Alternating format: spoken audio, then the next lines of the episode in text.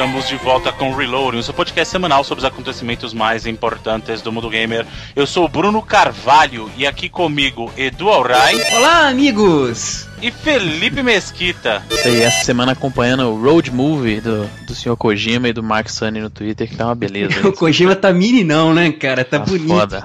Tá parecendo Darwin. Pegou o Mike Cerny, tá saindo em jornada pelo mundo. Pô, tá, tá maneiro de ver. Parabéns. Ko- Kojima garotão. A Sony tá doida pra mudar esse acordo dele, tá levando o cara em todos os estudos deles lá no mundo, mostrando tecnologia, os caramba.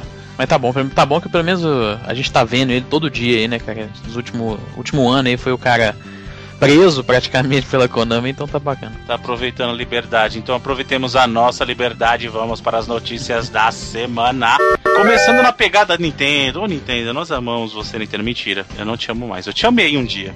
Olha Mas aí, você como- tem- como as- Fale por você, cara. Eu, mas eu tô falando por mim. Eu, por isso que eu falei, eu te amei um dia. Hoje eu não te amo mais. Estamos, eu quero pensar mais estamos, ela de novo. estamos separados. Eu quero muito voltar a te amar, Nintendo. Então acerte. Faça também. algo certo aí com o Enex. Vamos lá, te dou, te dou uma chance.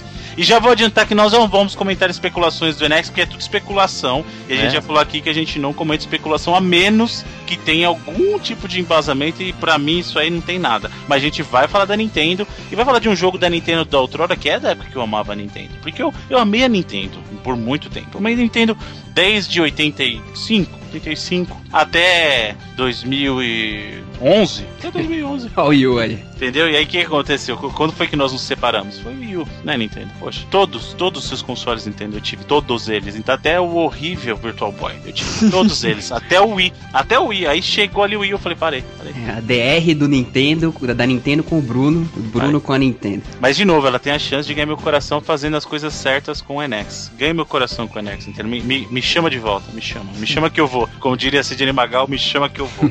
né? Mas vamos dar uma notícia bacana aqui sobre Zelda Twilight Princess. Tem um novo trailer aí que mostra as funcionalidades do Amiibo, como os Amiibos interagirão com o jogo. E aí, gente, como é que vai ser? Eles vão ter uma, uma área extra, a Cave of Shadow, né, vai? Tem uma dungeon a mais ali, É. né, usando... o Wolf Link né? e o Link Toon e o e o outro Link vão ah, recarregar flechas no jogo. O amiibo do Ganondorf vai fazer um tomar um pouco mais de dano. No trailer é, ele tá lutando com o Ganondorf, mas aparentemente pode ser que seja mais de dano dos outros inimigos também. E a princesa, a princesa Zelda e Shriek Amiibo vão encher corações, restaurar a energia. Muito bem. Isso aí são, são amigos honestos, né? Tá bonitinho, tá? Uhum. Os amigos eu acho que não tem nenhum que seja horrível, feio Não. assim. É engraçado que teve gente até reclamando, ah, mas você tá escondendo conteúdo atrás desse, desses personagens. Tá, Pô, isso é tipo um DLC que você ainda ganha uma parada física, eu acho muito honesto isso sim. Então, é, a galera que tá reclamando dessa, dessa dungeon extra que só vai ter se tiver o amigo do Link, eu acho que é muito justo, cara. Pois é, também, eu também acho, acho justíssimo. Não jogarei porque eu tenho o Twilight Princess original e não tenho Wii U pra jogar esse aí, então Porque seu, é, porque seu relacionamento com a Nintendo acabou. Mas você vê, eu sou, eu sou, eu sou o tipo de pessoa que eu não, eu não guardo mágoa. Eu não tô. Eu não, Ô, não, calma, deixa eu explicar. deixa tô eu vendo aí. explicar. Eu não, eu não guardo mágoa. Tanto que os momentos bons que nós tivemos, eu os revivo até. Eu sou aquele cara, por exemplo, vou olhar a fotografia, pô, momento legal. Eu, eu lembro dos momentos bons, tá vendo? E o final Eu de sou- Lost? Não, aí não, porra. Aí não tem, isso aí não, não tem momento bom. Isso eu gostaria de esquecer. Isso se existisse, se existisse um como, igual lá no Brilho Eterno de Momentos Sem Lembranças, cara, se existisse aquele método de verdade, uma das coisas que eu apagaria foi justo, é, seria o final de Lost, cara. Eu, eu- simplesmente pra mim, eu preferia que não tivesse final, entendeu? Hum. Eu, eu, eu manteria as memórias todas até o último capítulo, o último apagaria. Falou, o senhor não guarda rancor. Não, eu não guardo rancor pra você ver. Tá vendo como eu, eu não, eu não, eu não, não descredito Lost por causa do final. Eu só descredito aquela porcaria daquele final lixo. Ah, bom. Então está explicado.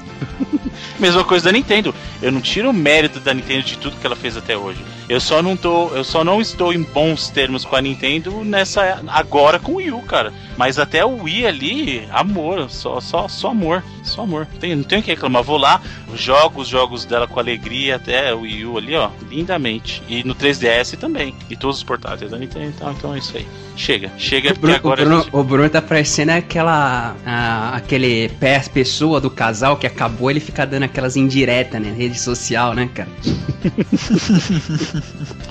Não, já, mas é o que eu falei, eu estou de coração aberto esperando o retorno da Nintendo. Eu estou de coração aberto esperando o retorno da Nintendo com o NX, vamos ver. Mas, saindo um pouquinho de Gen X, vamos falar de mais uma coisinha da Nintendo e que também foi uma notícia que partiu o meu coração, mas não perdi as Olha aí, esperanças olha ainda. direta. Não perdi as esperanças ainda. E não foi só a Nintendo, foi a dona Sega também nessa.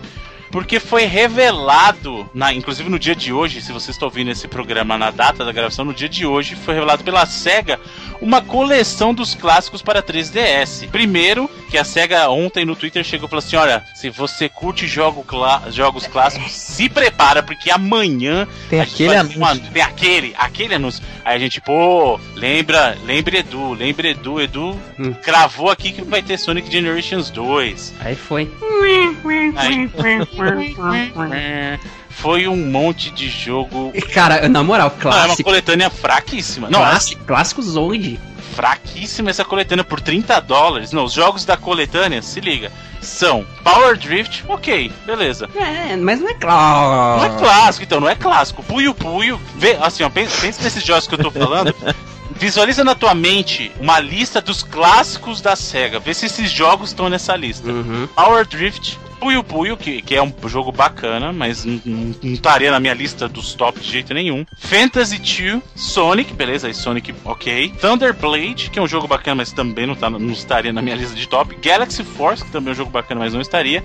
Altered Beast e de bônus, dois jogos do Master System, do Master System Fantasy Zone o 2 e o Maze Walker. Por 30 dólares, você tá de sacanagem, cara. É? Minha cara. Clássicos. Clássicos da SEGA. Só o Sonic, o o Altered Beast aí, que acho que você coloca, né? Cara, 10 dólares você compra na Steam, você compra na PSN ou na Live lá pra Play 3 pro 360 o Sonic Generation, o Sonic Collection lá, aquele Sega Genesis Collections que vem 30 jogos da geração realmente clássica da Uhum. Sega e são jogos bons, vem todos os Sonics, vem Golden Axe, Vector Man, jogos muito melhores. Tem até Comic Zone lá no meio. Comic Zone, exatamente. Agora, isso aqui não é a coletânea clássica, me desculpa. Não é. Isso aqui é a coletânea do que sobrou. Que a gente... É assim, essa coletânea. A gente não conseguiria vender esses jogos isolados, então a gente meteu um Sonic no meio e vai cobrar pelo bundle todo. E assim, é, é essa coletânea, entendeu? É, o anúncio foi uma brochada, né, cara? Os caras deram uma hypada até antes de- do anúncio.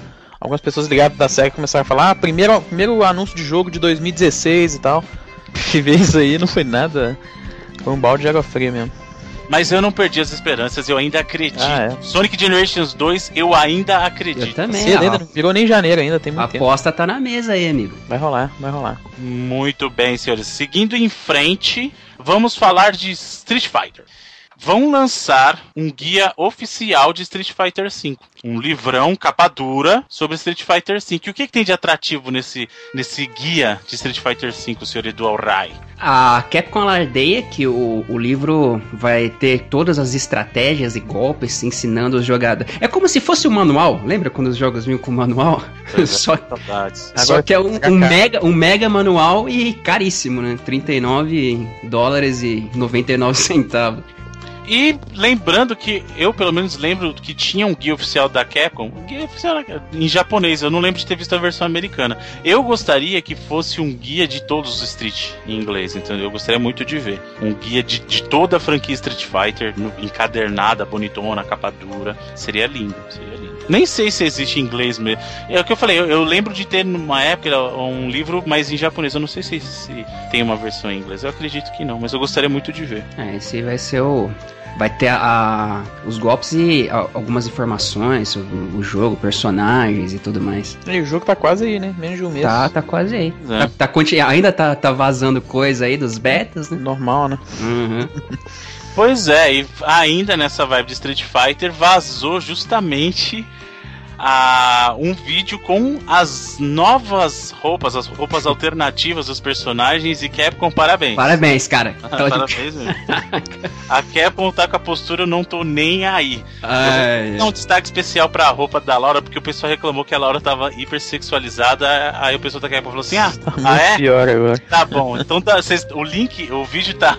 O link pro vídeo tá no post desse episódio. Depois você vai lá dar uma verificada como é que tá a roupa da Laura agora. Fala assim, ah tá, tá hipersexualizada? Peraí então. Tá carnaval da Bahia, né, cara? Tá.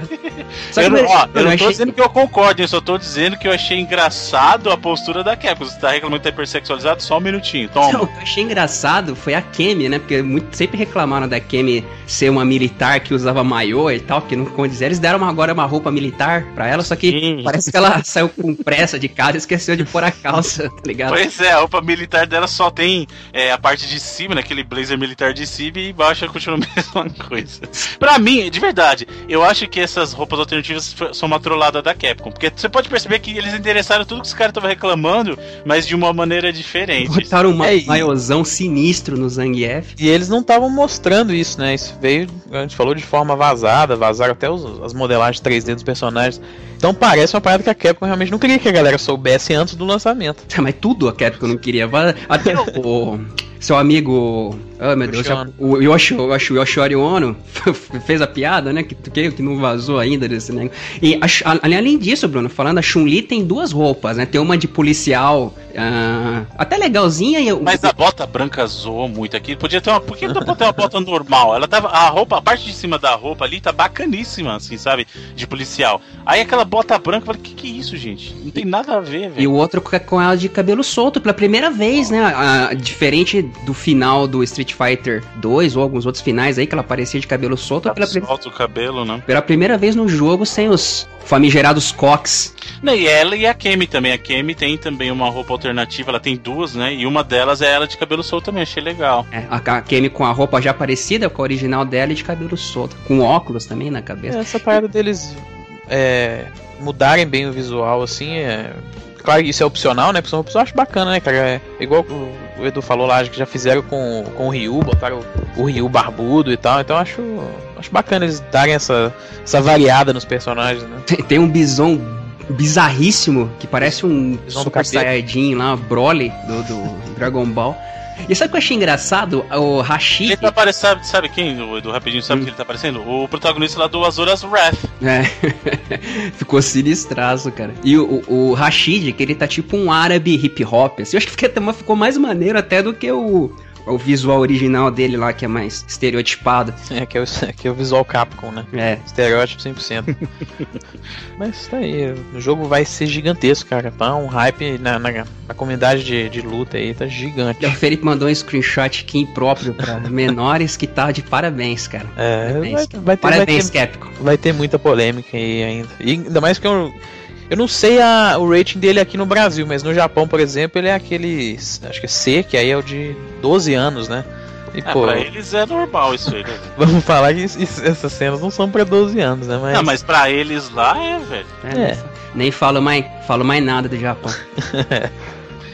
Muito bem, então sigamos em frente. Já que vocês não querem falar mais do Japão, falaremos da América. Da América do Norte. É.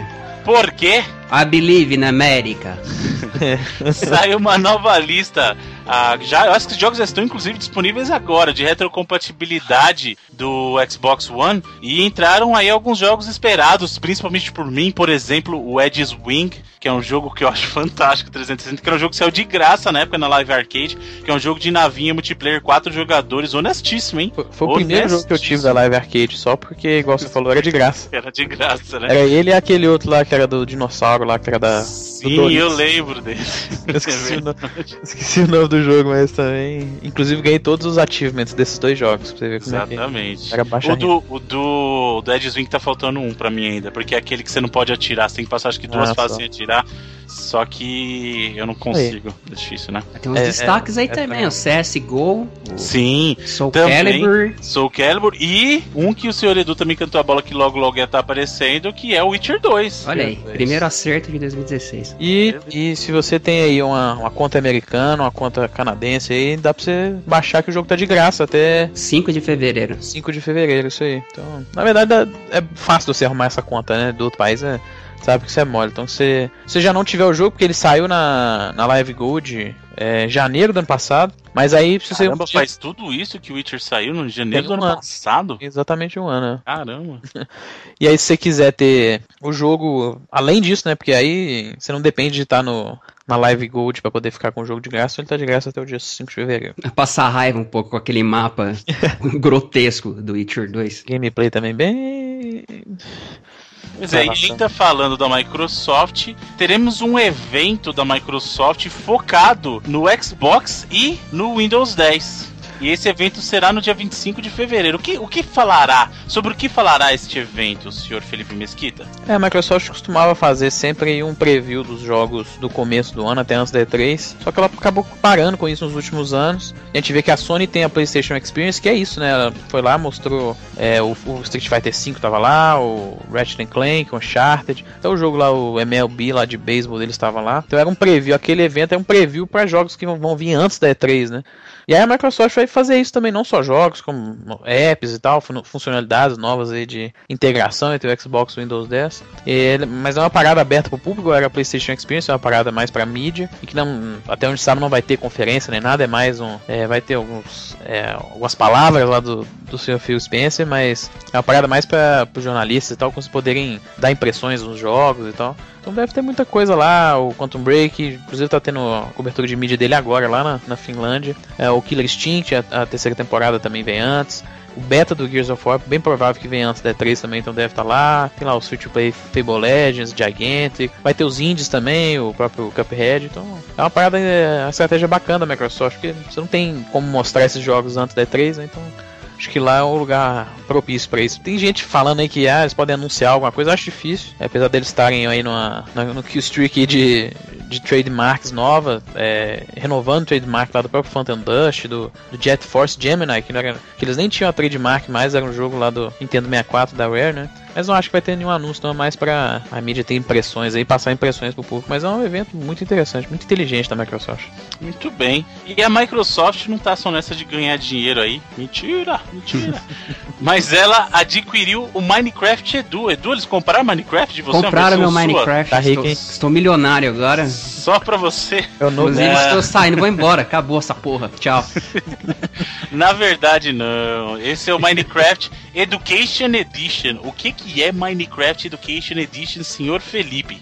É, isso começou fora da, da Mojang e pelo próprio ins- instituto lá, o Minecraft Edu, que é pra realmente usar o, a engine no jogo, e como o jogo é bem versátil, né? Pra uma parada escolar mesmo, né? Uma, uma parada acadêmica. E aí a própria Microsoft comprou isso, né? Junto com a Mojang, compraram essa, essa instituição e aí vão começar a oferecer esse serviço aí pra escolas. E, então é uma parada bacana, né? Super legal se colocarem um- uma coisa que é uma febre, principalmente criança adora, né, cara? Além da É, ad- Minecraft já- adulto que adora, e Mine- criança adora, ainda você colocar de uma forma lúdica para aprendizado é bem interessante. Você- É, e, a- e aprendizado no geral mesmo, né? Não é só nada relacionado a videogame, por exemplo, não é, é- ele serve pra tudo. Como eu falei, o Minecraft é uma parada muito versátil, né? Você vê a quantidade de mods aí que tem e tal, então ele pode ser realmente usado pra isso. Que bom, cara. Também é outra É uma forma de, bacana. forma de despertar o interesse das crianças no próprio ensino. É, porque é uma coisa complicada, a gente já, já passou por isso. Fazer a criança se interessar pela escola é sempre algo complicado, ainda mais colocando o videogame, fica- Videogame. dá uma facilitada. Eu- mesmo, cara, eu sempre gostei de aprender, assim, apesar de vocês acharem até estranho. Por exemplo, com Civilization, cara, eu aprendi coisa pra caramba jogando Civilization, Civilization saca? E eu acho legal pegar essa atitude de pegar e transformar num lance mais lúdico pra ah, ajudar no aprendizado de- das Sim, é crianças. É muito legal bacana. investir nisso, é bacana da Microsoft. Mas nem tudo são flores do lado da Microsoft, porque galera do Brasil segura que a assinatura anual do Xbox Live vai subir E não vai subir pouco, não. Olha, parabéns. Vai subir pra. Vou, vou arredondar. Cento, é 179 que eles falaram, mas 180 reais, né? Mas, não sejamos injustos. É que o pessoal estava acostumado a pagar o quê? 120 reais. Isso. Que é, é um preço honesto. Só que o Boa. dólar subiu. Ainda assim, se você fizer a conversão direta do preço da live do dólar pro real, que hoje, graças à à vossa presidenta, tá o dia quase a 4,20 aí, né? Já Até já mais. estou vendo esse dólar, tô vendo esse dólar chegar em 10 aí, vocês não estão botando uma fé, cara. Eu lembro que todo mundo falou assim: não, de 3 não passa, de 3 não passa. Da- Daqui a pouco tá chegando no 5. Gente, gente, gente, gente. 180 reais. Ainda assim tá mais barato que a conversão direta do valor pra lá. Mas é um aumento de 50% do valor do que era, né? É, e a, a PlayStation Plus é 99, mas você pode ter certeza aí que eles Vai também vão subir. também. Vai, com certeza. Acho que eles vai. estavam. Os dois, assim, estavam só esperando quem ia subir primeiro pra, pra não ficar tão feio, né? Mas vai ter que subir, cara. Os preços da, dos jogos subiram, né? Se você for olhar lá na PSN, antigamente era, a conversão era 2 para 1 e hoje é 3 para 1. E na, na, na Xbox Store, então é uma loucura, que tem jogo que continua, mesmo lançamento novo, continua 2 para 1 e tem jogo que tá 4 para 1. Então eles não estão nem no. Por exemplo, num o- nem outro. Pois é, o, o, o- o Banner Saga lá foi um dos que eu leio por exemplo. Saiu semana passada, ele é 20 dólares nos Estados Unidos, no, no PlayStation 4 tá 61 reais, no Xbox One tá 40 reais.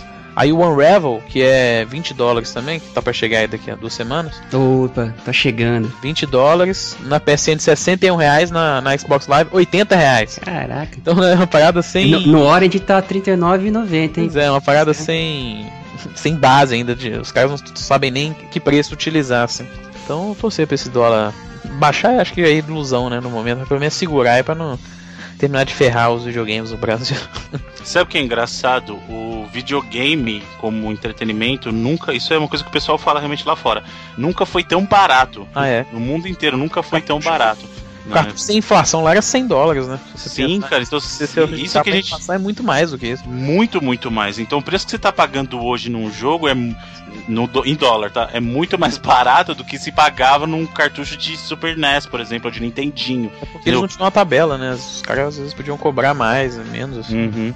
Só que, infelizmente, a gente tá com essa variação do câmbio aqui e a gente não tem essa impressão no Brasil. E fora isso, tem a, a famosa a, a galera que se aproveita, né? Que bota. É, é, o- Cara, é o custo é- é do que- Brasil, né? Porque é aquilo que eu falo sempre, cara. No Brasil é complicado porque você tem muita coisa pra culpar. Aí um vai culpando o outro e quem toma no rabo é o consumidor no final. É complicado. Pois é. Mas chega, chega que senão a gente vai ficar triste ficar pensando na situação econômica do país. Vamos seguir em frente. O criador de Wild Arms, a Kifumi Kaneko, divulgou no seu Twitter que teve uma reunião com a Sony e que eles enfatizaram a importância do vigésimo aniversário da franquia Wild Arms, hein? Então eles estavam trancados numa sala, ele e mais outros, ah, outros membros, né, que participaram da franquia, compositores, né, a, a Michiko Naruki, Olha aí. Uma das melhores músicas de apresentação da história. Putz, Foda sim, demais. Fantástico, né? E eles disseram que, bom, não tem nada acertado ainda, mas que eles fizeram questão de enfatizar durante toda a conversa, olha, 20 anos de Wild Arms, 20 anos de Wild Arms, 20 anos de Wild Arms. E será? Será que teremos um novo Wild Arms aí? Tomara, né, cara? Franquia de JRPG, assim, da Sony, acho que é da- da- das maiores que eles têm, né? Muita gente associa o Final Fantasy, mas não é uma franquia da Sony, né? Diferentemente do Uhum. Wild Arms, que é uma IP first party, né? Então, Cara, eu nunca escondi de ninguém que na minha época de Play 1, Wild Arms pra mim era maior que Final Fantasy VII, de verdade, cara. O primeiro Wild Arms pra mim é um RPG fantástico. Como eu amo esse jogo, cara. Tudo, tudo nele tá certo, sabe? Tudo nele é redondinho, porque ele era um jogo que, que ele, ele tava ali no, no, no console da Sony, que era já feito pro 3D, mas ele Ele era 2D, bonitão. ele era em né? 2D lindo. Aquele gráfico é lindo até hoje dele, sabe? Ele, foi, ele era uma homenagem aos RPGs dos 16 bits e na batalha ele fazia aquele poligonal dele que ele era meio zoadinho, lógico, mas é, o legal é, é o charme que esse jogo tem, cara. É incrível, é incrível como esse jogo é, é gostoso, aquela coisa de você ter três protagonistas e trocar entre eles na história. Cara, é muito bom esse jogo, sério. Você poder escolher escolher por qual caminho você começa. Exatamente. Tem aquela parada western, a própria trilha é bem inspirada pelo E, ó, eu vou falar Ennio Morricone. Aliás, o Ennio Morricone ganhou o Globo de Ouro aí, ó. Parabéns. Parabéns. Eu não estou. Isso não esconde ninguém também. Eu não sou fã de western, cara. Mas esse RPG, ele tem, ele tem a mistura exata, sabe? Ele, balan ele tem assim um equilíbrio entre JRPG com influências western sem ficar aquela coisa pesada, sabe? Cara, o Wild Arms pra mim é um jogo fantástico. Nossa. Mas será que aí, se eles forem fazer, eles vão fazer lá no. igual foram os últimos lá do Play 2, em 3D e tal? Acho que. Então, cara, eu posso falar a verdade, eu Os gostaria que não. até action, não era? É, então, eu gostaria que fosse em 2D, pra ser bem. Pra, eu vou falar a verdade, eu gostaria de, de qualquer coisa. Inclusive, eu gostaria que dessem, deixasse eu jogar, porque eu já comprei mesmo no, no PlayStation Classic os Wild Arms no Play 4. Pra mim já seria o suficiente. Mas se for pra fazer alguma coisa nova, eu gostaria de ver em 2D mesmo, sabe? Eu não sei se eu gostaria de ver em também 3D. acho. Tipo o estilo que usaram lá no Project Setsuna lá da, da Square, acho que é bacana, né? Sim. Que é, é o 2D, só que é super bem trabalhado, né? Uhum. Também acho. Cara, eu fico feliz que eles estejam lembrando disso. Só falta uma conversa sobre Fear Effect. Tava jogando Fear Effect esses dias também, cara. Poxa. É, é a onda da nostalgia que a gente falou, né?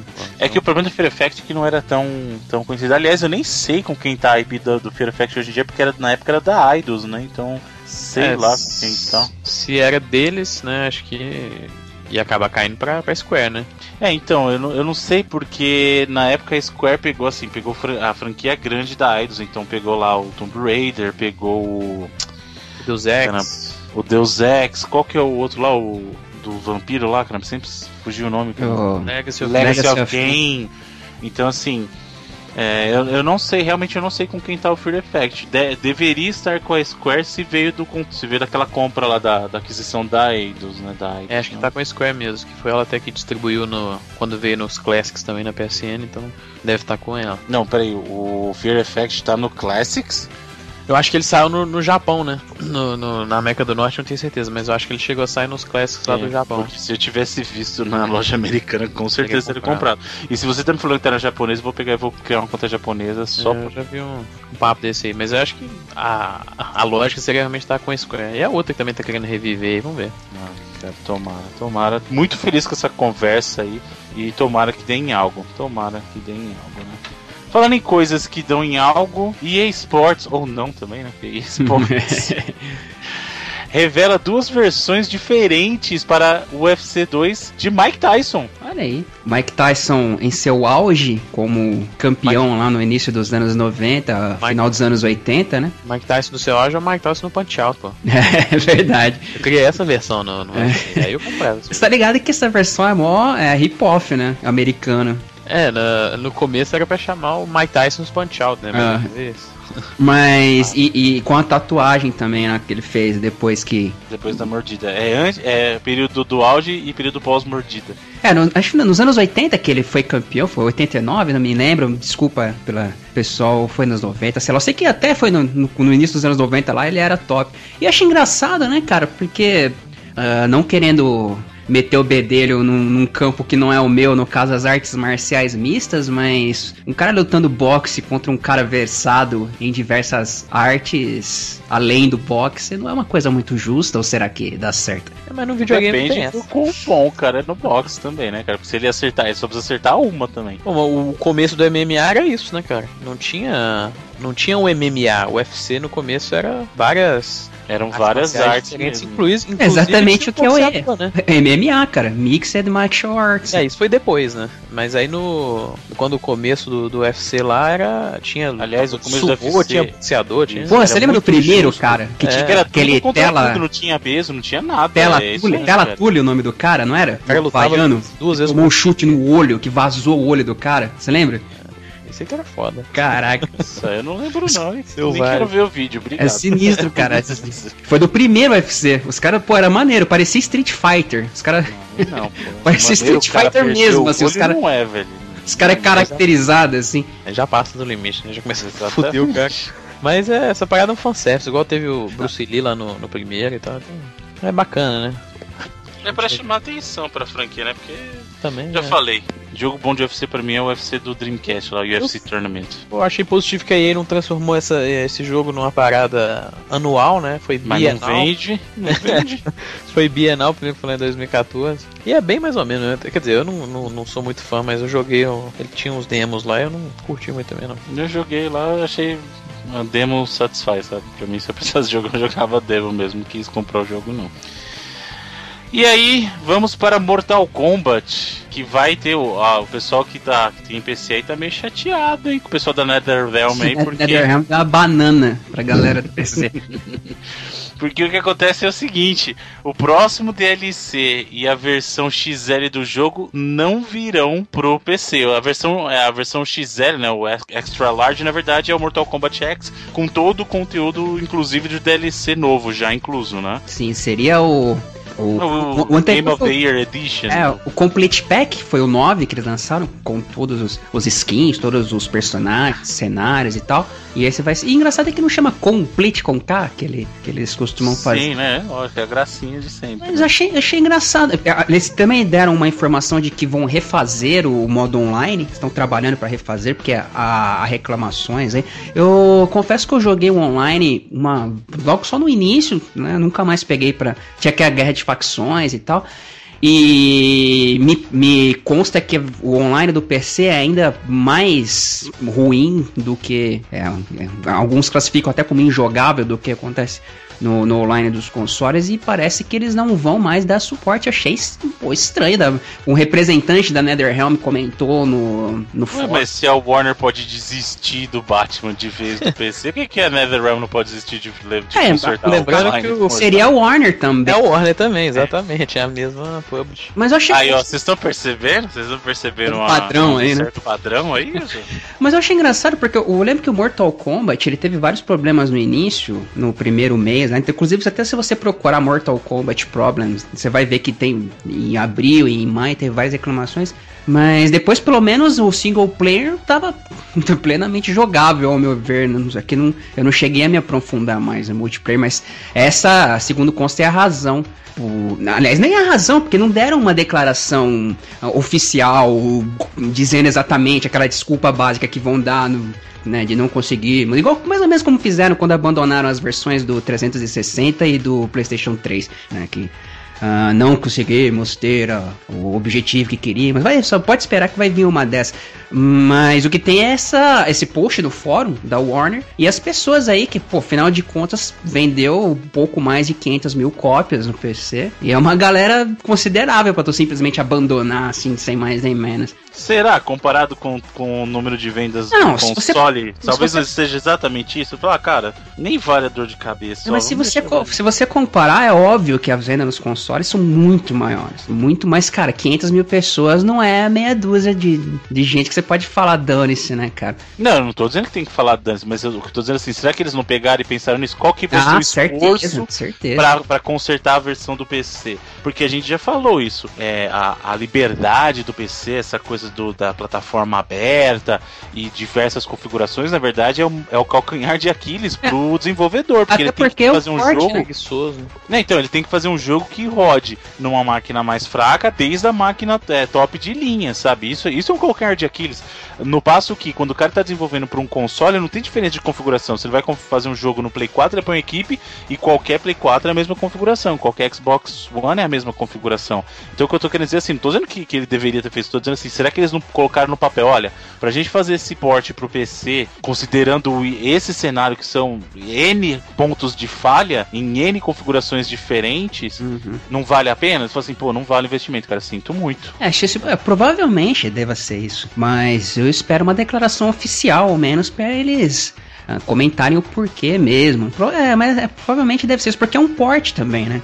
E, e espero que entre na cartilha aí pra o Dona Warner aprender tamo junto com o Batman, assim como foi a Capcom, que Você pode ter certeza, cara, que esse ano deve ter, a- deve ter o jogo novo da Monolith lá, que foi os caras do Shadow of Mordor. A gente já falou que os caras lá da Warner Montreal. pode ter certeza que eles não vão, não vão fazer mais um porte vagabundo pro PC, É. que eles vão É, focar nesse. A Capcom mesmo, se- o, o Resident Evil 4, quando saiu pra PC, era horroroso, cara. Aí depois você vê os outros, o 5 é, porra, perfeito, Street Fighter é excelente, Street Fighter 4. Street É, No 5. começo da geração, da sétima geração ali, é, os desenvolvedores estavam muito focados ainda em console, né? Muitos jogos nem vinham pro PC, né? Sim, sim. E aí, com. A gente sempre fala que o Steam mudou o paradigma, né, cara? E aí os desenvolvedores se viram obrigados, assim, não, não, não- obrigado num ponto negativo, num ponto positivo, porque tanta gente tava jogando no PC, mais acesso por causa da Steam, que eles tiveram que é, dar foco também pra essa plataforma que também é gigante. E aí não pode ficar segmentado assim com o PC tendo esses portes aí, porcos aí, seja. Né, às vezes não é nem culpa do, do cara, da empresa que tá portando, né?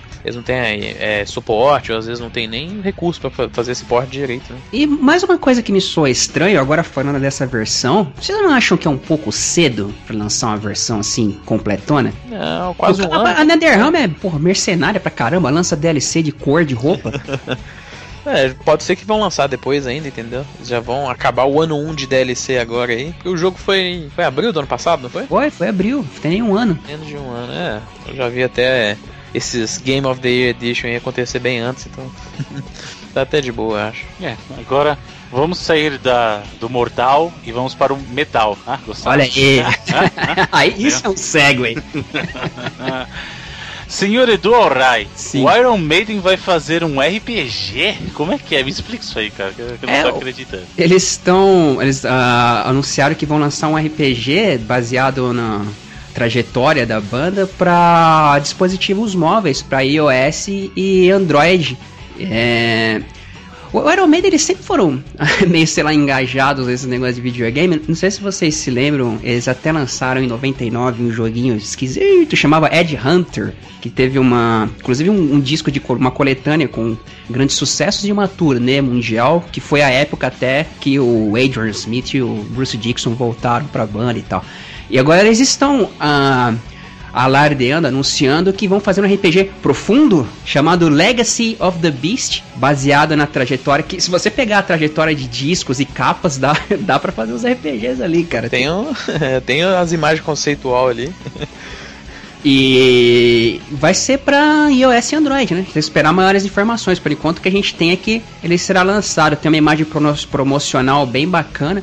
Não, sei lá, eu gosto do Iron Maiden, eu jogarei. play- se for free to play, eu, eu dou uma chance. Agora, se tiver que pagar, eu não É, sei é provável, né? Dispositivos móveis, provável que seja free to play com uma microtransação ou outra lá no meio. Agora, se tiver que pagar, eu não sei se eu pagaria pra um RPG do Iron Maiden. Não sei, não sei se faz muito. Eu, eu acredito que deve ter uma temática medieval, né? Eu acredito. O sobrenatural. Ou sobrena- sobre, sobrenatural com medieval, né? Witcher, né? O- Não, vai ser o. Não o Witcher, vai ser ser aquele. o- O Army of Darkness. Não, vai lembra? ser. Sim, sim. Vai ser mais From Hell mesmo. O... E tem as, a vantagem é que teriam as músicas, né, já que é um produto. Nossa, sabe o que seria muito paia se não tivesse nenhuma música do Iron Maiden no jogo? O jogo é do Iron não Maiden, não tem né? nenhuma. É. Ah, você dizer o senhor está de sacanagem com minha face, já é outro Eu problema. não, não tô fazendo Não, não, eu jogo. tô, eu tô falando, se caso fosse, você dizer pro lançamento, seria algo do seria, bem. seria algo interessante. Mas vamos esperar maiores informações sobre o jogo. Por enquanto temos o anúncio. pois é. E de anúncio e anúncio, The Division aí vai, vai trazendo novas informações. O beta tá chegando, dizem. não- eu não confio ainda. Até eu começar a jogar, não vou confiar. E o jogo chega em março, né? Março? É março mesmo? 8 Chega? de março. É 8 de março. E aí nós temos algumas novidades que o pessoal resolveu abrir a porteira, falar de, de do modo solo de campanha, falar de um modo de é, Hard. PVP. modo hard, PVP, como é que vai ser, falar de level cap, abriram a porteira e falaram de tudo já do jogo. É, rolou uns previews aí essa semana. Claro, o jogo tá quase aí, Bruno falou 8 de março, então já tá começando a rolar aí as campanhas publicitárias e tal, anunciaram bundle com o Xbox One.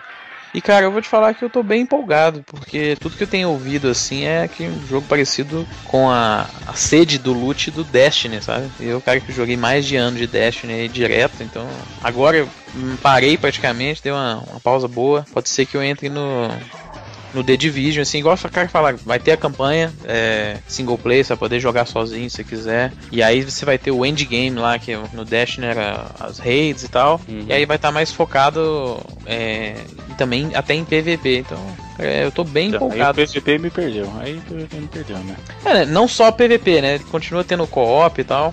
Mas, pô, eu tô. Pelo jeito só eu tô na, na, na hype, né, cara? Mas. Uma coisa que me chamou a atenção, mas... que nem foi nessa, mas eles falaram, eles chegaram a discutir isso antes, que eles falaram que vão recriar o centro de Nova York um para um. Então, é, no começo eles iam ter a cidade de Nova York inteira, não um para um, né? Mas aí é, começou na, acho que no estilo Ubisoft, assim, eles deram começar a cortar uns pedaços ali, tiraram o Brooklyn, tiraram lá Long Island, né, que é pedaços lá da, um pouco mais afastado. Tiraram ou será que guardaram pra comprar um DLCzinho? DLC maroto, né? Com certeza. E aí expandiram Manhattan um pra um, cara. E aí o escopo disso é gigantesco, né? E uma parada que eu achei muito engraçada é que a galera vai lembrar de quando foi anunciado lá em 2013, que todo mundo pirou na parada de ser do cara fechar a porta, né? Você lembra? Ele tava em cover assim no carro, aí passa pelo carro e fecha a porta. Aí disse que a galera tava jogando lá no preview todos os carros, tudo com a porta aberta, sabe? Você tem que encostar, fechar a porta e tal. Então, eu tô, tô bem empolgado. O beta aí é semana que vem. Começa dia 28 no Xbox e 29 no PC e no PS4. Então eu tô bem empolgado, cara. Acho que vai acabar sendo o meu joguete de março aí. Ô, gente, se vocês quiserem abrir e fechar a porta, vou dar uma dica para vocês. Passa. GTA já, já tinha isso. GTA, desde o primeiro você já abria a porta do carro para entrar e fechava, viu? E no GTA 3 já tinha isso em 3D, hein? No então, Driver 2 também tinha. Não, o Driver, verdade. O Driver no Play 1 já tinha também, hein? A loucura dos caras é essa, não. O cara tá em cover. Assim. Em 2013, que mais falou do jogo, a galera era isso. Pô, e aquela parte, velho, o cara andando em couro assim, ele só passa pela porta, fecha ela assim. Caramba, hein, essa, essa tecnologia veio para ficar menos, essa internet é, é danada, hein. E, e o jogo, inclusive, do que foi mostrado lá em 2013 que tá agora não tem nada a ver, né? Sofreu o downgrade básico da Ubisoft aí. Mas tá mas, ainda. E, e, e, olha, bem justo deles, é, a gente mete pau, mas todos os jogos, os demos que a gente tem visto agora e o que a galera tem jogado é rodando em console, é rodando no, no Xbox One, que é o console do marketing do jogo. Então, eles estão sendo bem honestos, assim. Eu tô empolgado, cara. Muito bem. E olha só, de vez em quando algo que dá que é vazado se confirma. E aí temos a confirmação de Dangarompa pra Steam, cara. É, Realmente se confirmou. o Vita perdendo todos os, os japoneses, né, cara? Só tô esperando que confirme o Final Fantasy X aí, que tava naquela lista também. Ah, vai rolar, o 9 sai agora, né? Uhum. É, mas o Guilty Gear saiu, o Danganronpa tá saindo. É, inclusive a, a Spike Chansoft falou que ele não vai ser o único. O Danganronpa 2 vai sair também, títulos futuros dela vai sair. Então tem muita coisa que tá lá naquele no Steam Leak lá que vai realmente vai rolar. Até outro jogo, o Helldivers, que é um jogo first party da Sony, saiu no PC, né? Uhum. Publicado pela PlayStation Mobile. E um outro jogo que é o Everybody Gone to the Rapture, tava também no Steam Leak. E inclusive agora a galera achou já fotos com os ícones dele na Steam e tal. Então parece que ele também vai sair. Até porque no começo do desenvolvimento dele era um jogo lá da galera do Chinese Room, que fez lá o Dear Esther e tal. Ele era um jogo de PC, só que aí os caras tiveram um problema com o desenvolvimento, questão de grana. Foram atrás de, de publishers, chegaram na Sony. Aí ele acabou virando um, um, uma IP first party da Sony, que transformava ele num, num exclusivo de PlayStation 4, né? Então, mas. E aí a galera tava achando que esse, o Steam Leak tinha a ver quando ele ainda tava no PC, mas parece que ele vai realmente sair. Já tem uns ícones lá que são iguais do, do PS4, só que portados lá pro, pro PC. Então acho que vai ter muita coisa daquele Steam Leak que vai rolar ainda. Journey, será que rola? Journey eu acho difícil, porque é, ele acabou virando uma parada de marketing bem grande assim da, da Sony, né? Uhum. Esses títulos menores assim, ela tá testando assim o qual até onde ela pode ir sem acho que irritar os fãs. Acho que o Helldivers, o próprio Everybody Gone to the Rapture não é problema nenhum. Pra irritar os fãs é que lançou o God of War, né? A galera é, ficava. É que também não, não deveria irritar ninguém, né? Mas é, é mas fazer. Felizmente, né? Fazer. É. É, o, é por isso que a gente não, não vê a Microsoft lançando os próprios Halos desde o 3 lá que não vem pro PC e tal esses jogos acabam ficando no console, mas ela tá testando ali o, o limite, o mercado do PC em relação aos jogos dela também. Acho interessante essa, essa prática dela. E acho que deve vir até mais jogos aí. Às vezes jogos que não façam tanto sucesso no Play 4 vale a pena portar pro PC pra eles recuperarem questão de grana mesmo. Você jogou, né, Flip, o Everybody Going to the Eu joguei, tava lá o meu décimo melhor jogo do ano, achei uhum. muito bom, cara, um adventure bacana. No Play 4 ele roda muito bem, só que ele tem um problema de frame rate ali, pô, no PC ele rodar 60 FPS vai ser maravilhoso, cara. É um dos jogos mais bonitos que eu joguei nessa geração. Muito bem. E aí, falando em PC, vou, vamos para um, um serviço de utilidade pública aqui, que é Square Enix. É, em um modo de, de homenagear né, a, a perda do David Bowie, está dando o Omicron, mas presta atenção que até amanhã, amanhã 22, 22 de janeiro, é. né? Então se você escutou esse cast depois da publicação, sinto muito, mas se você está escutando ou na data de publicação ou no dia seguinte, que é o próprio dia 22, corre vai lá no site da, da Store da Square Enix para baixar. A gente vai deixar o link no post né, uhum. da loja. E aí você corre para baixar o Omicron que tá de graça. Sucesso por sucesso aí. Eles dão... um dos grandes advogados do Omicron aí. Eles dão um código por Steam, lembrando que você tem que clicar em comprar e colocar um código Omicron lá, ele desconta o valor. Não pede cartão de crédito, só pede um e-mail, que eles vão te mandar spam, depois você bloqueia, beleza. E é, é isso aí. Funciona assim. O mundo funciona assim, mas pelo menos você vai ter o Omicron de grátis aí pra você curtir. Provavelmente seu computador deve rodar hoje, porque, né? É, se o seu computador for pelo menos um Dreamcast, ele roda. Uhum. Exatamente, ele rodava no Dreamcast. Se o seu computador rodar o Windows CE, ele roda. Exatamente, é pelo menos nem dá, pra, nem dá pra instalar né, o Windows CE no computador. Mas tem algumas notícias relacionadas a Square Enix também que já não são tão legais aí. Parece que a Crystal Dynamics perdeu dois grandes nomes associados com o Rise of the Tomb Raider, cara. Será que isso é indicativo de alguma coisa interna? Hum, por causa acho... dessas vendas pobres? Ou insatisfação dos caras? Eu acho que não, sabe? Porque o primeiro que saiu lá, a gente até falou alguns programas atrás, foi o. Era o Studio Direct, o Head. Felipe, Felipe, sabe o que, é isso? É, é a Activision, tá que nem a China, com mas, prints, tá ligado? Mas eu acho que é exatamente isso, cara. Você vê, os dois acabaram indo pra Activision e o, o Brian Horton agora, ele foi é, mais especificamente lá para Infinity Ward. E a Infinity Ward tem levado, galera, levou uns três, uns dois ou três caras da Naughty Dog, levou o cara que foi diretor da 343 lá no, no Halo 4, levou gente de. Levou agora o Brian Horton, que era, foi diretor de arte no, no reboot lá em 2013, e agora foi, ele era o diretor do jogo em si, do, do Rise of Tomb Raider. Então eu acho que não é um. Não, não tá me parecendo um caso de, do cara sair por questão de performance, é, de sucesso monetário do jogo, não, sucesso de vendas, não acho que foi mais Activision indo atrás de grandes Pelo talentos. talento, assim. né? É. Isso, se isso dá uma indicação para vocês de que talvez a Activision esteja perseguindo um título no gênero, assim? Tentar fazer um Uncharted dela? Hum, acho que não, porque eles acabaram caindo na Infinity Ward, que é a. É de COD, é né? A divisão de COD, né? Mas Será que esses caras serão bem aproveitados? Por isso estou falando, tudo bem ah, que a Infinity Ward é relacionada ao COD, mas como que esses caras, eu não, eu não enxergo eles sendo bem aproveitados no COD, cara. Porque COD caminha sozinho, vamos falar a verdade. É, porra. Assim, COD, como, você... e como caminha. É. COD, se você me colocar lá, eu consigo lançar um COD aí tranquilo e vai vender, porque COD vende só no nome. Presta atenção, eu tô, não tô dizendo que ele só tem nome, tô dizendo que só de ter o nome na caixa, ele já vende, entendeu? Sim. Até porque os últimos da Infinity Wars não foram tão bons, né? Foi o Ghosts e até o 3 lá, a galera não gosta muito. Até e outra coisa, muita gente da Infinity Wars saiu pra fundar a Respawn, né? Que a gente já falou que é do Titanfall. Uhum. E eles sim estão fazendo um jogo de Adventure, né?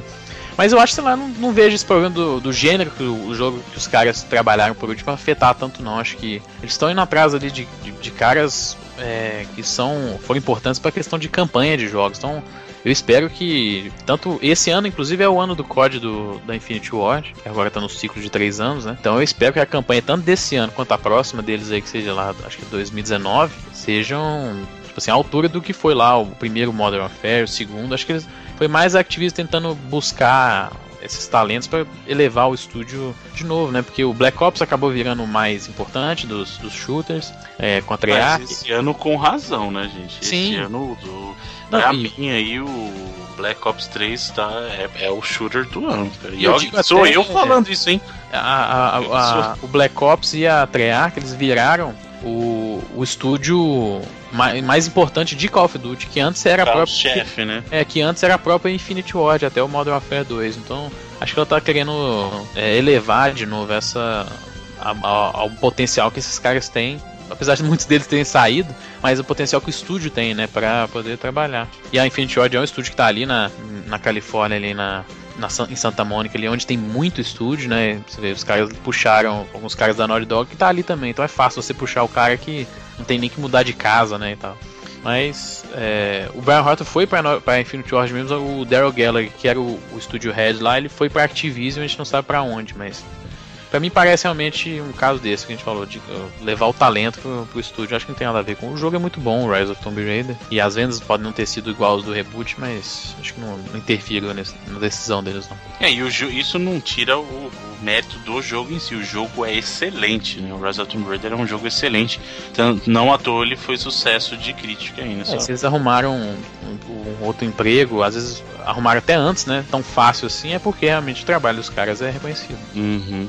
E aí, aproveitar que a gente tá falando de Call of Duty, a franquia ultrapassou a incrível marca de 250 milhões de unidades vendidas. Caraca, como faz sucesso isso, bicho? Cara, você faz ideia do que esses 250 milhões de unidades de COD foram vendidas. Fora que o Black Ops 3 foi o jogo mais vendido nos Estados Unidos é, em 2015. Jogo de outubro, que foi o jogo mais vendido do ano de 2015. É. Né? Como que pode, né? O cara ficou três meses do ano disponível, cara. É incrível isso, né? É. COD é uma máquina, né? COD é é uma máquina de dinheiro, né? Aliás, acho que a gente já poderia até aproveitar, então, já que, para falar pessoal que gosta de números, e, e o senhor Felipe Mesquita poderia trazer os jogos que foram os mais vendidos nesse ano, né? Pois é, o, a NPD, como de costume, lançou, os, não os números, né? Porque ela não fala exatamente de números, né? Quando a gente fica sabendo de números é por conta de, de outras né? pessoas, né? é, não é exatamente por conta dela. Mas aí ela lança o rank, né? Primeiro, é, questão do rádio, o PlayStation 4 acabou batendo de novo aí o, o, o Xbox One em vendas, né? Foi dos 12 meses do ano, acho que foram 10 meses o PlayStation 4 acabou ganhando. E o Xbox One ficou com abril e outubro. Você vê. Ano passado o Xbox One acabou ganhando novembro e dezembro, acho, que são os meses mais importantes, né? Então o foco da, da Microsoft em ter os títulos pro final do ano, ano passado, serviu. Esse ano que a Microsoft investiu mais ainda nesses títulos do final do ano, é, o PlayStation 4 ainda assim acabou vendendo mais em novembro e dezembro. E aí os jogos mais vendidos, né? Isso, lembrando que o NPD não conta nem bundles e nem é, a parcela de né, jogos né? digital. Então é o Call of Duty Black Ops 3 foi o jogo mais vendido de dezembro, seguido de Star Wars Battlefront, Fallout 4, Madden 16, é, NBA é, 2K16, que nos últimos anos tem subido aí impressionante a quantidade de, de cópias. E aí também esse o 6 que é a máquina de vendas que é o GTA Também, né? cara, que não acaba, né? Incrível. Engraçado é que eles ainda estão contando as versões de 360 e PS3 no, no sim, meio aí. Sim, inclusive o NPD dá essa a ordem que eles botam aí é a, a ordem da, das plataformas mais vendidas. É até uhum. é, para lembrar o negócio do bundle, o Black Ops 3 e o Battlefront venderam até mais no Xbox One. Mas aí você vê que realmente não entram os bandos do. Os que justamente os dois jogos tinham um bundle com o Play 4. E o é, caso gente... do Fallout, que tinha o bundle do Xbox One, foi mais vendido no Play 4. Exatamente. Então você vê que os bundles realmente contam muito. A gente sabe que o Battlefront, por exemplo, ficou duas semanas lá na Amazon como o produto mais vendido em questão de jogos. Uhum. É, a galera falando de mais de meio milhão de bundles aí só dele. Então. E aí, GTA V, é, Rainbow Six estreou, acho que até bem ali. Pra, eu achava que ia ser muito pior mas não sei se, se foi bastante para a projeção da, da Ubisoft, que era de 7 milhões aí até o final do ano fiscal. E aí outro que também nunca sai do, da, da tabela, que é o Minecraft. E lembrando, Minecraft até hoje vende mais no 360, cara, em questão de retail. Isso ainda mostra que tem muita gente ainda, não presa, né, mas ainda, que ainda usa os consoles da última geração. Uhum. E aí o Minecraft Story Mode, outro jogo da, da franquia, só que esse é o Adventure da Telltale, e também vendeu mais no 360. E por último o FIFA 16 aí, também a, você vê os jogos da, da EA de Sports muito bem. E aí os, os, jogos mais vendidos do ano, como o Edu falou lá, o Black Ops 3 foi o jogo mais vendido de 2015 nos Estados Unidos, lembrando que é só físico, sem bundles. E aí, segundo foi o Madden, é, no NFL, né, de 2016, Fallout 4, Star Wars Battlefront, e aí GTA V de novo, cara, é impressionante. O jogo de 2013, que aí teve um release em 2014, é, saiu pro PC em 2015, né, e cara, continua entre os cinco jogos mais vendidos dos Estados Unidos. e nem foi as vendas do PC que puxaram tanto, né, cara? Não, não porque o PC é a maioria é? digital, né, apesar pois de é, ter, exato. ter versão física. Tá vendendo, vendendo pelo, PS4, vendendo Xbox, pelo ladrão, né? E aí de novo, o NBA 2K16, Minecraft outra vez, também a plataforma mais vendida do ano nele, 360. É o Mortal Kombat X, bacana ver ele aí. E aí o FIFA 16 em décimo, a gente fala Call of Duty é tão foda que o Call of Duty do ano passado tá ali ainda, que é o Advanced Warfare, cara. Cara, isso é ridículo, tem dois CODs na mesma vez. dois né? Call of Duty entre os 10 jogos mais vendidos do ano lá, né, cara? Então, parabéns. Falando, COD é máquina de dinheiro, cara, não é possível. É, você vê a diferença que tem entre o Call of Duty e o GTA, né? O Call of Duty você tem todo ano, tudo bem que você tem, a gente falou, são três estúdios diferentes que fazem os jogos. Então os caras têm um ciclo ali de três anos para fazer o jogo, mas todo ano sai um código, todo ano a Activision tem que investir esse dinheiro para sair um, um Call of Duty. E com certeza ele paga o investimento, né, cara? Sem dúvida. Se não, estaria fazendo. é. E aí o GTA, que é um jogo que demora ali. O, 4 pro 5 foram os 5 anos, 2008 para 2013, isso. Uhum. Então é um jogo que demora muito mais dos desenvolvimentos, os caras fazem um a cada 4, 5 anos. Mas pô, o GTA V aí tá pra lá dos 50 milhões de, de cópias já, só o 5. Só ele, cara. Só o 5 tá pra, pra 50 milhões de cópias. Dois anos depois aí do, do primeiro lançamento dele, ele continua entrando no top 5 dos jogos mais vendidos. Então você vê duas estratégias diferentes de, de venda, de desenvolvimento, de marketing, e as duas funcionam, né, cara? Isso é Impressionante. E para encerrar a nossa sessão de notícias, temos uma notícia nostálgica que vai tocar aquela, aquela sua veia nostálgica que é um nível, um, um nível não, uma fase. A gente não fala nível, uma fase. Né? Ah, pode ser, um nível, tanto faz. Um mapa. Uhum. Um mapa, né? No caso, esse é, é um mapa novo de Doom. Novo, de Doom lançado pelo John Romero, que não fazia mapas novos para Doom já tem, tem uns 20 anos. Sim, faz tempo, desde que ele saiu, né? E aí ele é. foi lá no Twitter e ó, galera, tô, tô trazendo para vocês uma notícia de que tem um, um, um mapa novo de Doom aí que eu tô fazendo. Olha aí, o John Romero. eu acho engraçado o John Romero porque ele era tão comentado na época, do, no início dos anos 90, tão badalado, né? Tanto que eu, eu até desconfio que aquela propaganda do Daikatana lá, sabe? Vocês lembram uhum. daquele cartaz? Uhum. He's gonna make his beat e tal.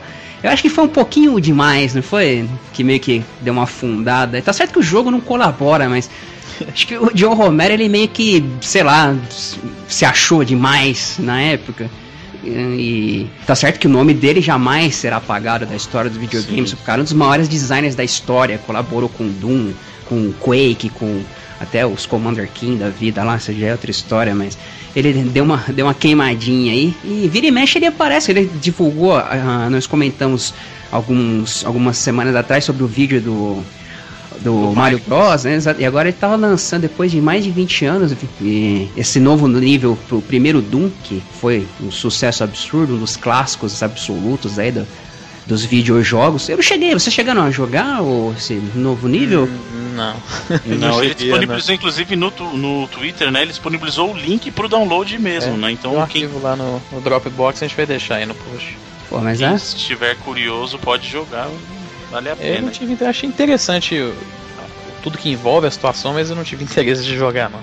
Deve ser. O, o Doom ele não tinha uma mouse look, né? Era direita e esquerda só. Sim, hoje, hoje Doom era isso. É meio, é meio esquisito ter que jogar. Até esses dias eu tava jogando. Que eu, tenho, eu comprei aquele pacote de Star Wars tal. Jogando o Dark Forces, o primeirão. Acho que no Dark Forces já dava pra, pra você olhar. Pro... E o Dark Forces é engraçado que ele surgiu por conta de um mod do Doom, né, cara, na época o mod de Star Wars fez tanto sucesso Sim. que acabaram Muita fazendo. coisa naquela época surgia por causa dos mods, é. né? O FPS se moveu aí, chegou no que tá hoje, Pop Battlefield, o Counter-Strike, foi tudo conta de mod, né, cara? É intrínseco do, do gênero. pô, passaram vários anos o, com os FPS sendo chamados de jogos estilo Doom, não foi tempo. Não é à toa, né, cara? A influência do Doom foi muito grande, não só pra, pra jogo de tiro, que foi praticamente o gênero que. É óbvio que teve jogo antes, jogos até relevantes, né? Mas, querendo ou não, quem popularizou o FPS foi o Doom, cara. Acho sabe? que a velocidade que você que o, o, gameplay do Doom era tão grande que influenciou até jogos de ação no geral, assim, né, cara? Sim, sim. O gameplay sim. mudou tanto ali em questão do pacing do gameplay que. Ah, o pacing, a música, a violência, que ah, sim. na época deu um bafafá, né? Até... Ah, porque se você pensar, o Doom é um, é um Wolfenstein evoluído. Sim, sim. Né? É graficamente falando, em termos de áudio e tudo, ele é realmente uma evolução. Então, é óbvio que a gente tem que respeitar a posição, por exemplo, do próprio Wolfenstein, ou Wolfenstein, se o pessoal preferir. Mas Doom, não, não há como negar que quem popularizou mesmo, quem falou assim, gente, olha aqui, ó, pá, foi Doom, cara, não tem como. Pô, os comandos, os Doom.exe, né, que é os 386, que saudade, é. que beleza. Tinha um amigo meu que... e do QQD. Oh, cara. Tinha um amigo meu que chamava de Dom, era uma maneira. e esse ano tem Doom, hein? Oh, Pois é, e Tá pra ser também. lançado até antes da E3 aí, deve ser na- nessa janela aí. E Esse vai eu ter quero Doom. jogar, hein? Esse Se Doom aí. duvidar, vai ter anúncio de Wolfenstein novo aí também, galera da Machine Games aí que fez um puta jogo com o New Order, depois com o Old Blood. Tudo, tudo tá voltando, cara. A gente fala, a gente vê todo dia a, a série e tal tá voltando e tal, e no videogame tá a mesma coisa, tudo voltando, as franquias voltando. É. Videogame, Sucesso. ah, beleza. Enquanto, enquanto tiver sem- o que estiver voltando estiver bom, pra mim tá ótimo. É. O importante é ter jogo bom. No cinema teve Star Wars, É. Park, Terminator, ter- Rock. Hoje falaram a data do reboot da Múmia, pô. Olha aí. Aí eu já acho que é pouco muito recente, né? Os caras estão rebutando é tudo, tem ideia, mas não, mas beleza. Muito bem, senhores, isso conclui nossa sessão de notícias da semana, o que nos leva, senhor Felipe Mesquita, aos lançamentos, aos jogos com os quais nós gastaremos o nosso suado dinheirinho. Por favor, o que temos para, para nos deleitar? Então, essa semana saiu o jogo pra caramba. É, nos multiplataformas, finalmente saiu Resident Evil Zero HD, que é o remaster feito lá do, do Resident Evil Zero, feito na engine do remake. Sucesso. Então, falando super bem aí, ó. O jogo é lindo, né, cara? É inacreditável aqu- aquela engine e o, que os caras fizeram com o GameCube lá. Lá em do- 2003 ou 4, acho que é mais ou menos dessa época. O jogo aí mais de 10 anos, cara, e tá lindo. O remaster, assim, tá maravilhoso. Então ele saiu pra PC, PS4, PS3, Sony e 360. Outro jogo aí que é das antigas aí, teve um remake, um refeito, que foi o A Boy and His Blob. Olha, o do lá do- Nintendinho. Nintendinho. Caraca, é um clássico desconhecido. Pois é, ele teve uma versão pro Wii, né? Feito lá em 2009, eu acho. E aí essa versão do Wii foi refeita aí para os dispositivos em HD, então tá saindo para PC, PS4, Sony e pro glorioso Vita também.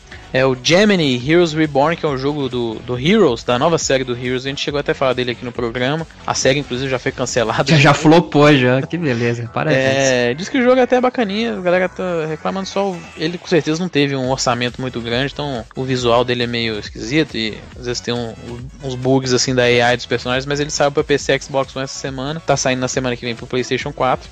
E por último, o jogo chama Albe Albedo Eyes from Outer Space, que é um desses jogos em primeira pessoa, puzzle e milhares que tem na Steam, agora Cara- tá saindo pra Sony e PS4 também. Albedo não é uma das substâncias químicas lá do Witcher?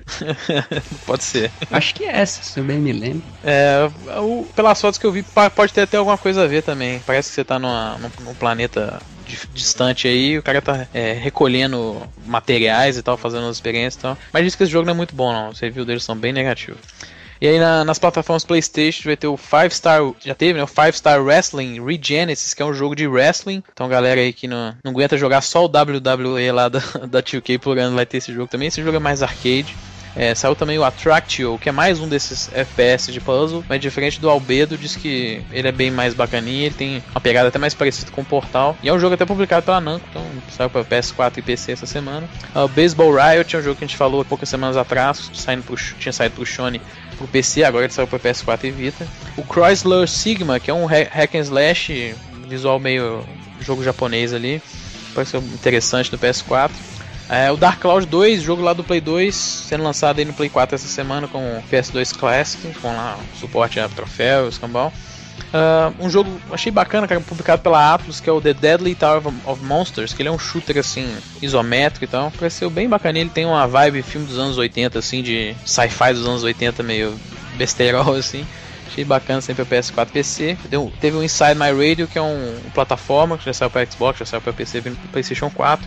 É, World of Tanks finalmente chegou no PlayStation 4, jogo free to play que já tinha no Joga, jogaço. Não sei porque finalmente. A bela aquisição. finalmente- Nossa. É, finalmente porque ele tem muito tempo que ele tá pra sair, né? E faz falta. sido Passado. Eu também já joguei ele no. Jogaço. Não é nada demais, mas tá aí pra quem. Tem uma comunidade bem grande, tá? Principalmente da galera da Rússia lá, que é os caras malucos. ah, tá. O lugar pra fazer sucesso é a Rússia, cara. E aí, tá chegando no Play 4 aí também. É. Stardust Vanguards, que é um shoot'em up, já saiu pro PC também, veio pro Play 4 essa semana. Hum, mais um jogo também já saiu pro PC, já saiu até pro Xbox One, que é o Tactian Project, que é um twin stick shooter, chegando no PlayStation 4. E aí nos jogos, mais os jogos de Vita, é Atelier Extra Enlarge Plus, Alchemist of the Dusk Sky, esses títulos japoneses aí, pelo amor de Deus. Né? RPG de RPG do Vita. É, o Oddworld New Entest finalmente também saindo pro Vita, o jogo lá da, da galera da Oddworld in, in Happiness, exatamente, o jogo do Abe. É o remake lá do, do Abe's Odyssey, né? Do, do Play 1, que já tinha saído pro Play 4, já saiu pra PC, pro Xbox One, saindo agora pro Vita. Se você tiver ele no Play 4, acho que ele é cross-buy, então você já vai ter oportunidade. E por último, um jogo que eu achei com o melhor nome aqui, que é o Red Game Without a Great Name. Saindo pro PlayStation Vita, que é um jogo de PC e de mobile, uma plataforma meio frame up, é mais ou menos, mas é, achei bacaninho o estilo dele. E no, no, Xbox One saiu essa semana o Dungeons, Dungeon of Endless, é um Tower Defense, roguelike, achei bacaninho o visual dele. Teve também o Electronic Super Joy, é jogo de plataforma 2D, acho que nada demais. E por último, Clockwork Tales of Glass and Ink, que é um adventure point and click, point and click mesmo, bem na, na vibe dos point and clicks antigamente aí. É, no Wii U, o primeiro episódio lá do Minecraft Story Mode finalmente saiu, o Wii U, que geralmente nem recebe esses jogos da Telltale, mas o primeiro episódio do Minecraft Story Mode saiu agora no Wii U. O quinto episódio acho que tá pra sair ou na semana que, semana que vem ou na próxima nas outras plataformas. E eu acho que o maior lançamento das plataformas Nintendo essa semana é o Mario Luigi Paper Jam, jogo lá de 3DS, que combina lá o Mario Luigi com o Paper Mario, né? Então tá recebendo uns reviews até bacanas. E por último, mais dois que eu peguei aqui do PC. O primeiro, Homeworld Deserts of Karak, que é um, uma prequel do Homeworld clássico lá da. Oh. Que agora é da Gearbox, né? tá sendo publicado pela Gearbox, então ele é o RTS para PC. E o Darkest Dungeon, que é o RPG que já está em Early Access há um bom tempo e a galera ama esse jogo. RPG também roguelike no PC, então ele finalmente saiu agora para PC.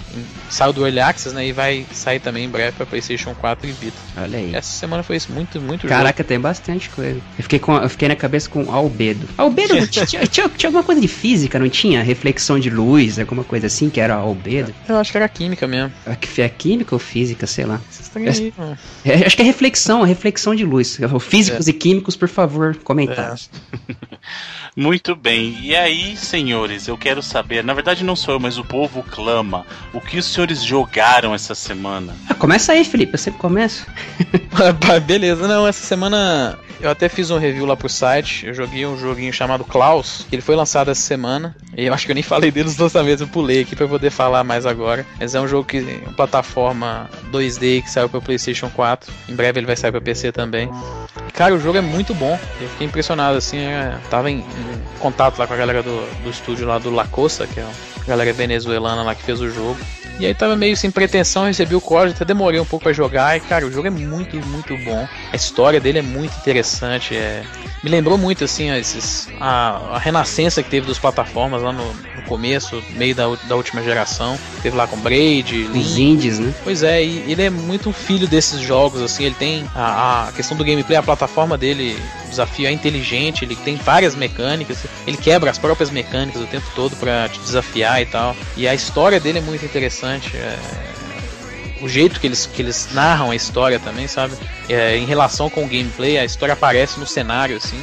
O que eu até escrevi lá no, no review, isso ajuda muito no, no ritmo né, do gameplay. Você vai jogar um jogo de plataforma que é o Mario. É um jogo, os Marios lá do, do Super Nintendo, são jogos perfeitos, né? Questão de gameplay. E você não tem tanta é, introdução da história.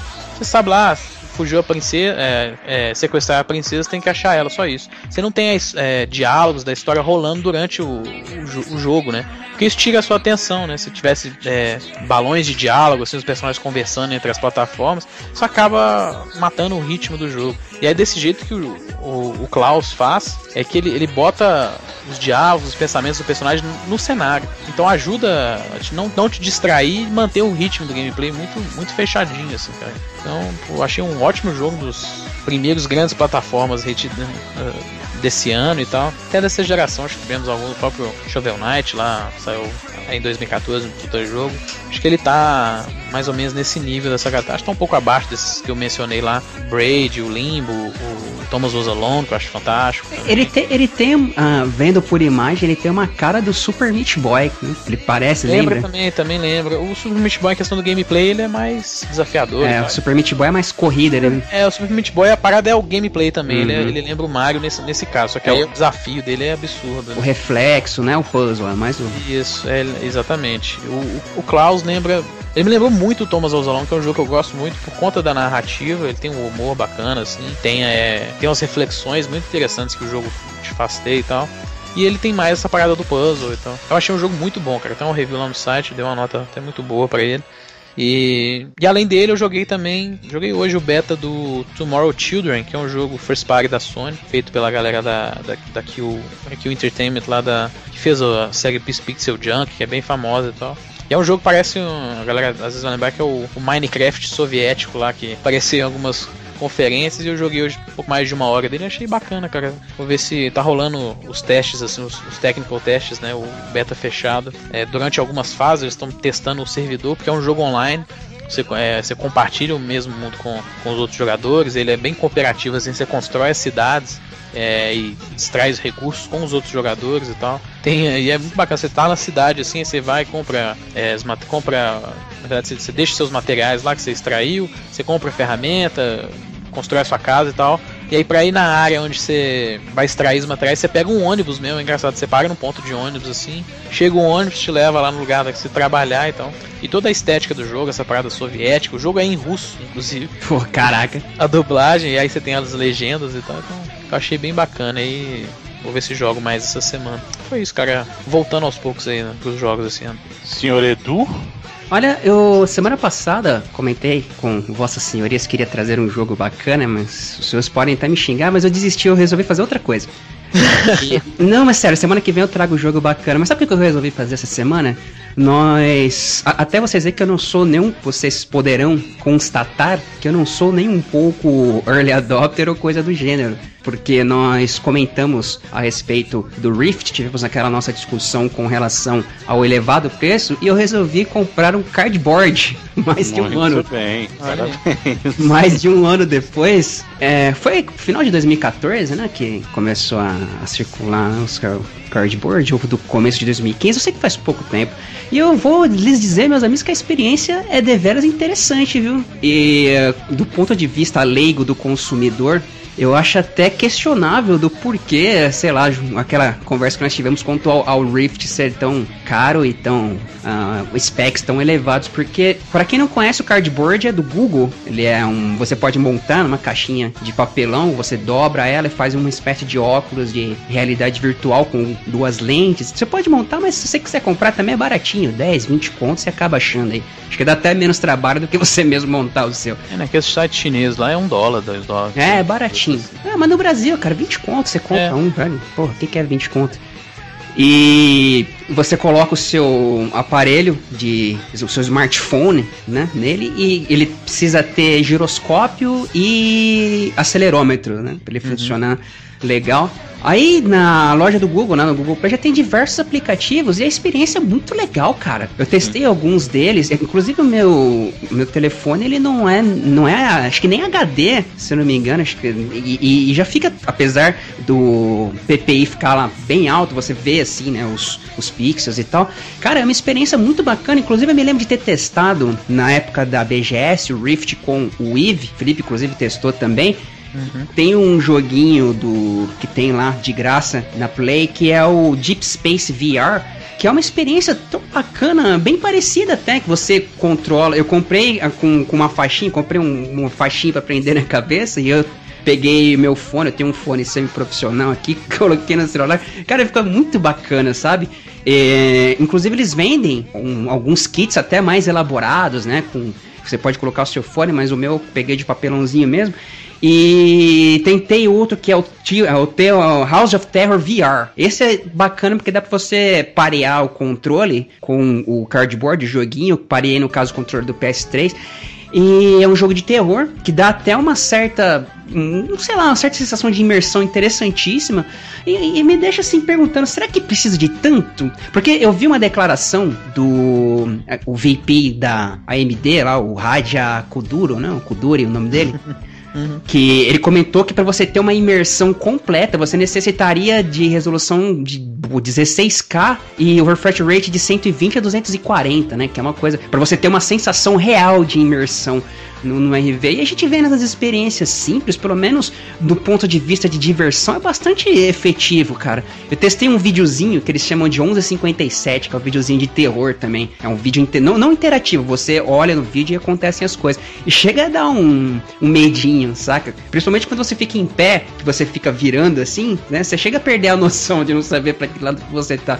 E eu achei uma experiência, porra, muito bacana. Apesar de uh, um pouco cansativa, talvez pelo peso, talvez pela baixa resolução. Não é uma coisa que eu particularmente passaria horas fazendo. Não sei, quando tiver oportunidade de testar aí por um tempo mais elevado, um Rift da vida ou os outros uh, equivalentes, possa ser diferente, mas sei lá, eu recomendo para quem não adquiriu para quem nunca tentou, eu recomendo adquirir um cardboard, ver se seu telefone consegue rodar e tem vários joguinhos grátis. Tem um do Jurassic Park, não é Jurassic Park, é Jurassic VR, alguma coisa assim, que tem dinossauros e você olha para os lados. Tem um simulador de montanha russa que é bem simplesinho, mas também é.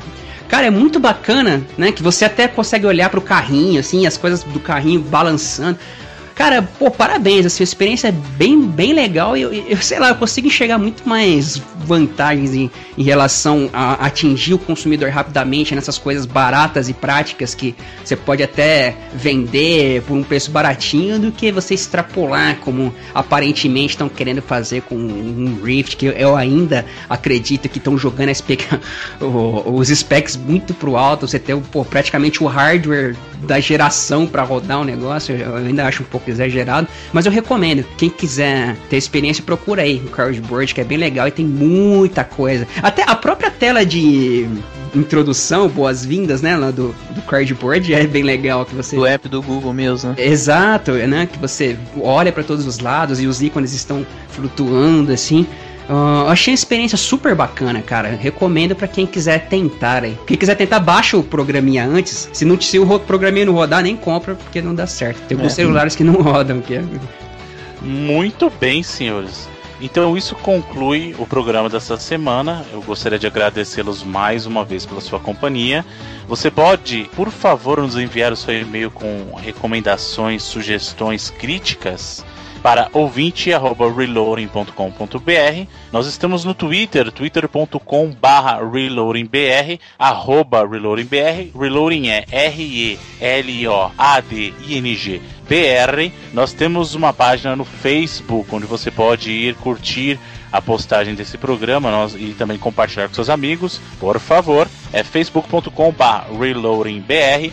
Visite o nosso site, por favor, e deixe seu comentário no episódio desse, é, nesse episódio, na postagem desse episódio. Também vá lá para prestigiar o review do nosso amigo Felipe Mesquita sobre o jogo Claus. Vai lá para você ler mais em detalhes. Se você curtiu o que ele falou do jogo, lá tá bem mais detalhado, mais bacana é, reloading.com.br. Não esqueça de nos adicionar o seu agregador de podcasts ou no iTunes, basta você procurar lá Reloading, nós estaremos lá. Deixe também o seu review, deixe suas estrelinhas honestas e nos ajude para que todos possamos juntos crescer, escalar essa escada do iTunes. E, como toda semana, nós temos Bruno, uma escolha Bruno, de um dos Bruno, membros. Ah, por favor, senhor Edu. O... Só deixando um recado para o pessoal aí, só para deixar um gostinho que né, no, nossos planos de ampliar o reload, semana que vem já tem surpresinha pra galera aí. O Edu não sabe fazer surpresa. O Edu é o tipo de criança que ele não esperava, ele não conseguia esperar o Natal consegue. pra pegar o Não, eu tô dizendo. Consegue. Eu tô dizendo que tem surpresinha, não falei Mas o, o fato é. de você falar que tem uma surpresa já deixa a pessoa de sobreaviso. O legal da surpresa é quando você pega a pessoa literalmente de surpresa, entendeu? Mas tudo bem, senhor Edu, tudo bem, não tem problema nenhum. Agora, eles já sabem, mas será que é o que eles estão esperando? É, pois exatamente. É. Igual a gente, igual a gente, que nem tonto ontem, esperando o anúncio do Sonic Generations 2. Pois é, será que o, impacto será o mesmo? Será que eles. Ah, é isso. Não, né? Tá vendo qual que é o problema de você cantar a bola antes? Você gera expectativa. E aí a pessoa tá tipo, pô, o reloading vai, sei lá, vai ter um um console reloading agora. É. Aí, já pensou se a expectativa era essa? Então? Mas sabe o que o senhor pode fazer para compensar? O senhor pode trazer a sua escolha que nesse mês, né, a gente disse que em cada programa, cada um de nós traria uma música do dentre a seleção, a vasta seleção do senhor David Bowie para celebrar não a sua morte, mas celebrar a sua obra, né? Então celebrar o grande artista que ele foi. E por favor, Sr. Drew, com que o senhor vai nos brindar essa semana? Eu vou indicar uma música que foi muito marcante para mim não só por eu gostar dela, mas por ela ter feito parte de várias fases da vida, de, pô, cantei muito essa música por aí com os amigos, e me lembra muitos momentos bons da, da do passar dos anos, que é um dos primeiros, uma das primeiras personas assumidas pelo nosso queridíssimo David Bowie, que é Ziggy Stardust, do disco The Rise and Fall of Ziggy Stardust and the Spiders from Mars de 1972. Muito bem, muito obrigado, senhores. Até a próxima semana. Até lá!